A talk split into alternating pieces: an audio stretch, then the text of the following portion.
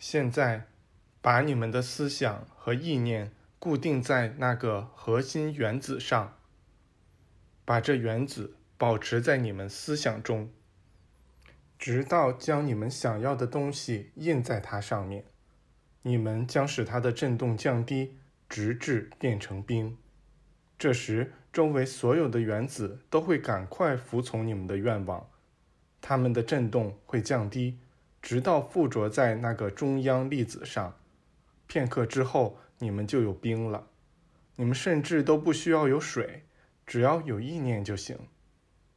这时，又出现了一阵深深的静默。过了一会儿，一幅画面出现在这房间的墙上。刚开始显现出来的形态是静止不动的，我们也没太在意，但它们很快便活了起来。我们能看到那些人物的嘴唇在动，仿佛在说话。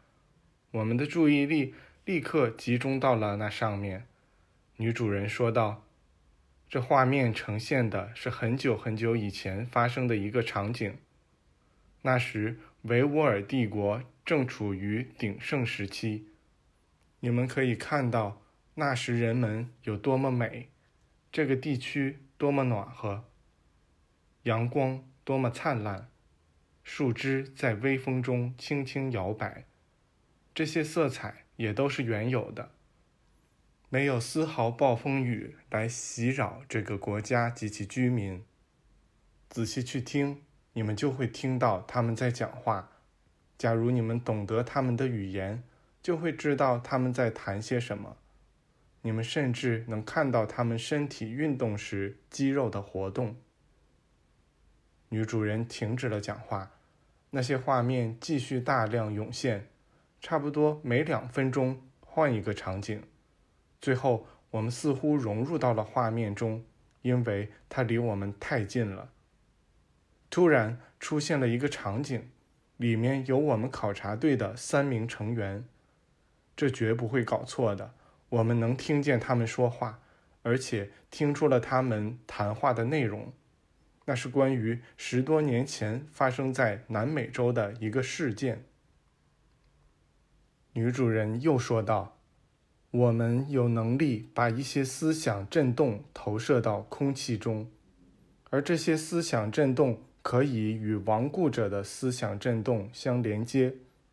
我们的震动会收集他们的震动，直到将其集中于一个特定的点上。这样。”我们便能看到再现出来的场景，就像他们刚刚发生一样。这可能会让你们觉得非常离奇，但过不了多久，你们那儿的人就会制造出类似的画面。唯一的区别是，那些画面纯粹是拍摄出来和机械制造的，而我们完全不用这两种方法中的任何一种。基督教思想的导师们太热衷于他们那些论辩了，以致几乎忘记了真正的灵性生活意味着什么。他们每个人都在竭力不让别人赢。与此同时，东方人则全神贯注于他们哲学中那秘传的、玄奥的科学的方面，以致他们也遗忘了那个灵性的方面。将来有一天，那些开发影像机械技术的人中，会有几个达到高度完善的程度。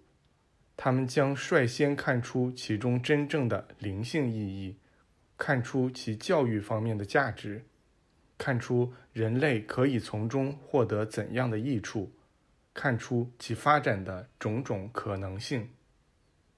于是，这一小群人。将会有勇气再向前迈出一步，他们将通过这些影像来宣告最终的成果。目前的这些方法及其创造者被认为完全是物质主义的，但他们将成为证明灵性真理的最强有力的因素，因此，必将由那些被看作一个大世俗种族中最世俗化的人。去使真正的灵性孵化出来。你们的人将取得进步，并将创建一种方法。通过这种方法，他们将把死去之人的声音再现出来，比他们现在再现出来的活人的声音还要精确。你们将靠机械部分的达到我们单靠思想力量所达到的成果。你们将在这个领域超越全世界。美国的建立象征着白人种族回归到其原初的家乡。这片土地是原始时期发生重大灵性启示的地点之一，以后也将在这个国家发生最伟大的灵性觉醒。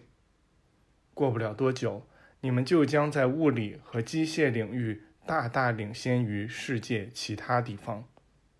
你们将把这些学科发展到极致。那时，你们将会看到，只需再多走一步，就能到达灵性领域。到那时，你们将会有勇气迈出那一步。